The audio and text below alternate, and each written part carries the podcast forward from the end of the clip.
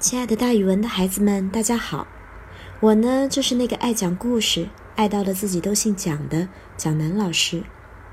今天我要给大家讲的成语故事叫做“斗粟尺布”。斗粟尺布比喻兄弟间因利害冲突而不和。西汉的时候，汉高祖刘邦的六子刘长少年丧母，吕后遵照刘邦的旨意收养了刘长。淮南王英布因举兵叛乱，兵败后被杀，刘长就被封为了淮南王。刘长依仗自己是皇子，非常的骄横。孝文帝继位以后，他更是有恃无恐，经常不遵守法度。作为兄长的孝文帝对他也十分放纵，一切都顺着他的意。比如说他杀了人，他的哥哥孝文帝都宽恕他。不予治罪，这就使他更加的骄横不法了。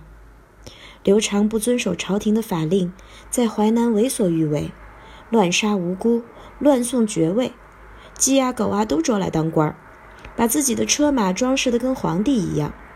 后来他竟然派人去勾结边疆的部族，准备起兵谋反，自己想当皇帝。刘长谋反的事儿败露以后。帮着他谋反的人，杀头的杀头，被捕的被捕，刘长也被带到了长安。孝文帝免了他的死罪，但废除了他的王号，前往蜀地。在遣送的途中，刘长绝食自杀。当时一些不明真相的人还以为孝文帝逼死了自己的亲弟弟，就编了一首歌谣，说一尺布还可以缝，一斗粟还可以充。孩子们，冲的意思就是把米放在石头的容器里面，用东西捣。一尺布可以缝，一斗粟可以冲，但兄弟二人竟然不能相容。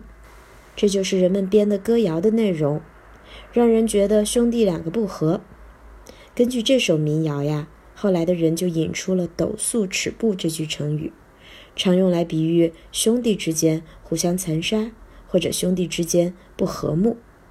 好了，孩子们。今天的成语故事就给大家讲到这儿，咱们明天再见哦。